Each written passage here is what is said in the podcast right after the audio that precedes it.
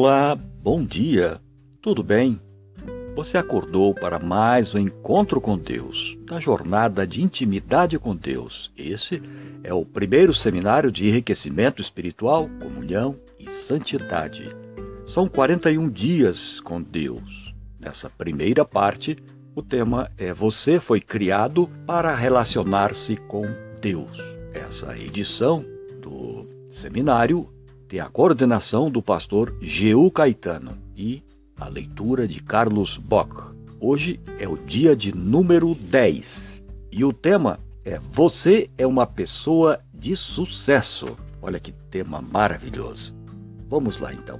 As pessoas bem-sucedidas em suas áreas de atuação geralmente são abordadas com uma pergunta: Qual é o segredo do sucesso? Ganhar dinheiro e ter bons ter bens é sinônimo de êxito, ou ilusão temporária de estabilidade sem Deus. Na primeira hora de cada dia, todo sucesso será apenas ilusão. Na nossa jornada de hoje, vamos descobrir a causa principal do verdadeiro sucesso na vida. A ver com alguns e ver como alguns venceram espiritualmente e glorificaram a Deus com seu estilo de vida aprenderemos como o testemunho que nos deixaram. A meditação na Palavra de Deus é uma ferramenta indispensável para o crescimento espiritual diário do crente.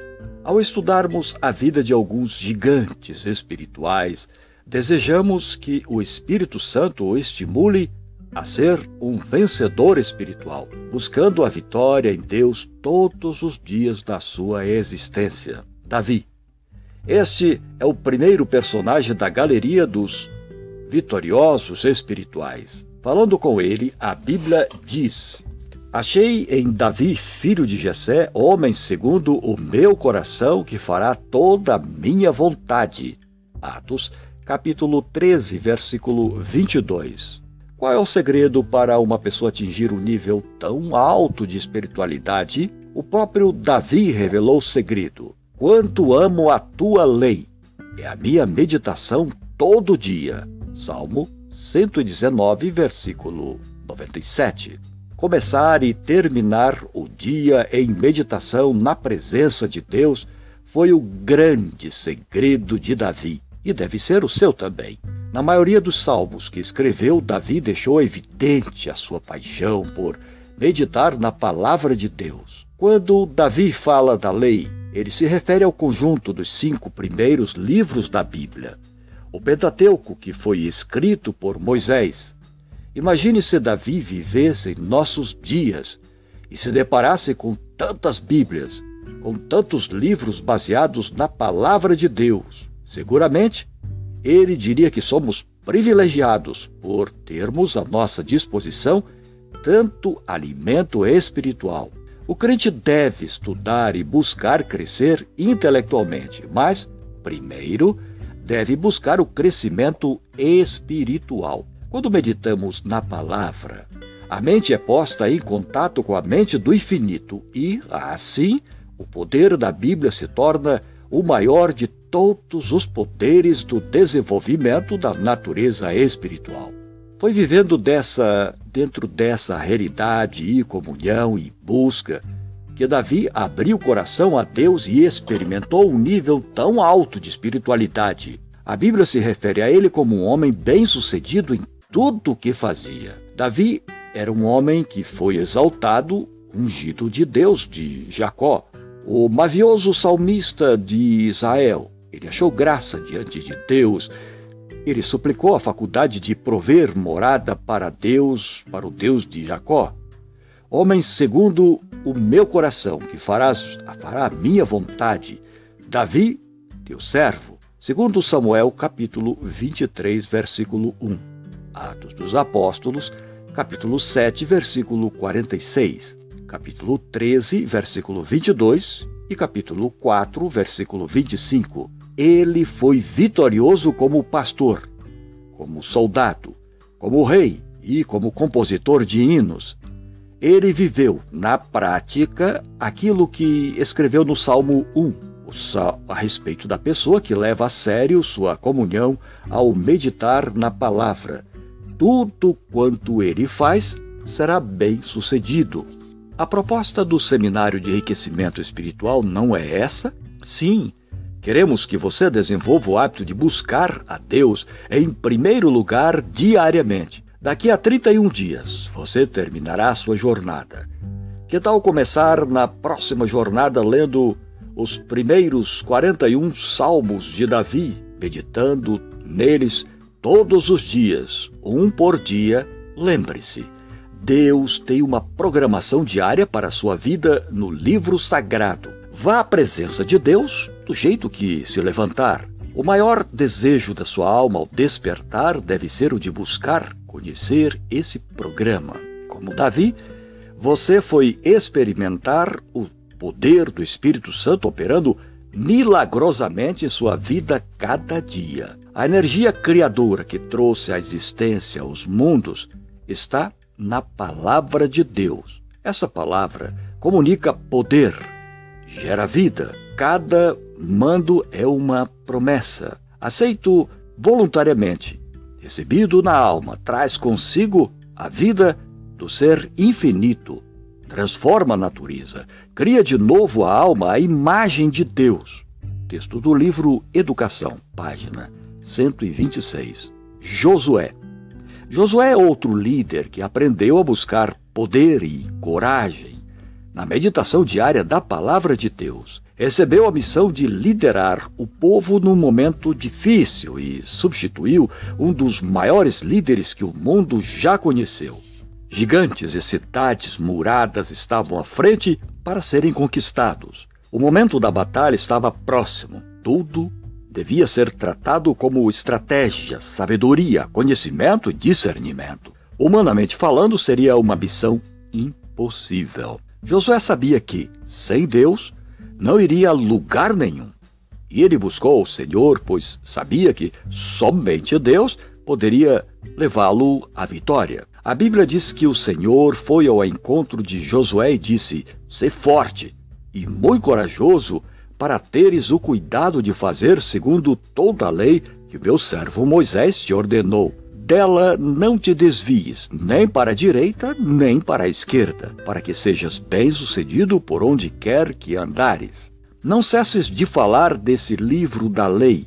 Antes, medita nele dia e noite, para que tenhas cuidado de fazer segundo a tudo quanto nele está escrito então farás prosperar o teu caminho e serás bem-sucedido. Josué capítulo 1, versículos 7 e 8. Meditar dia e noite na palavra, essa foi a determinação divina para Josué.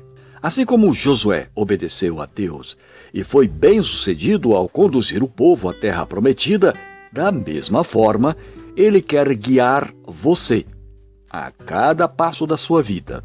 No livro A Sós com Deus, na meditação da palavra de Campbell, cita o exemplo de muitas pessoas que aprenderam a vencer as suas crises depois que passaram a meditar na palavra todos os dias. Apresentamos a seguir o resumo da, de três desses relatos do livro. Testemunho de George Miller. Nos primeiros anos da década de 1830, George Miller se sentiu mortificado diante da falta de fé de seus contemporâneos e desejou poder mostrar-lhes como, diz ele, uma prova tangível de que Deus, nosso Pai, ainda é o mesmo Deus fiel que sempre foi e que ele ainda está disposto a provar que é o Deus vivo, fiel, para que todos os que nele confiem e vivam de acordo com seus divinos princípios. O relacionamento diário com Deus afeta nosso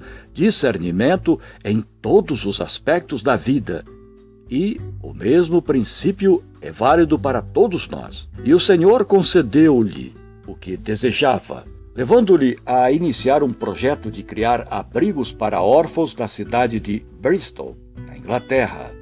Miller buscou de Deus todas as provisões necessárias não esperou dos homens, só de Deus. E a história de como ele fundou e sustentou seus orfanatos Sua vida, sua obra e ministério ainda são fontes de inspiração e bênção para milhares de pessoas. Ele deixou um testemunho sobre o grande valor da meditação em seu coração numa mensagem escrita intitulada Alimento da Alma. Diz ele: Deus se dignou ensinar-me uma verdade de cujos benefícios tenho gozado há 14 anos.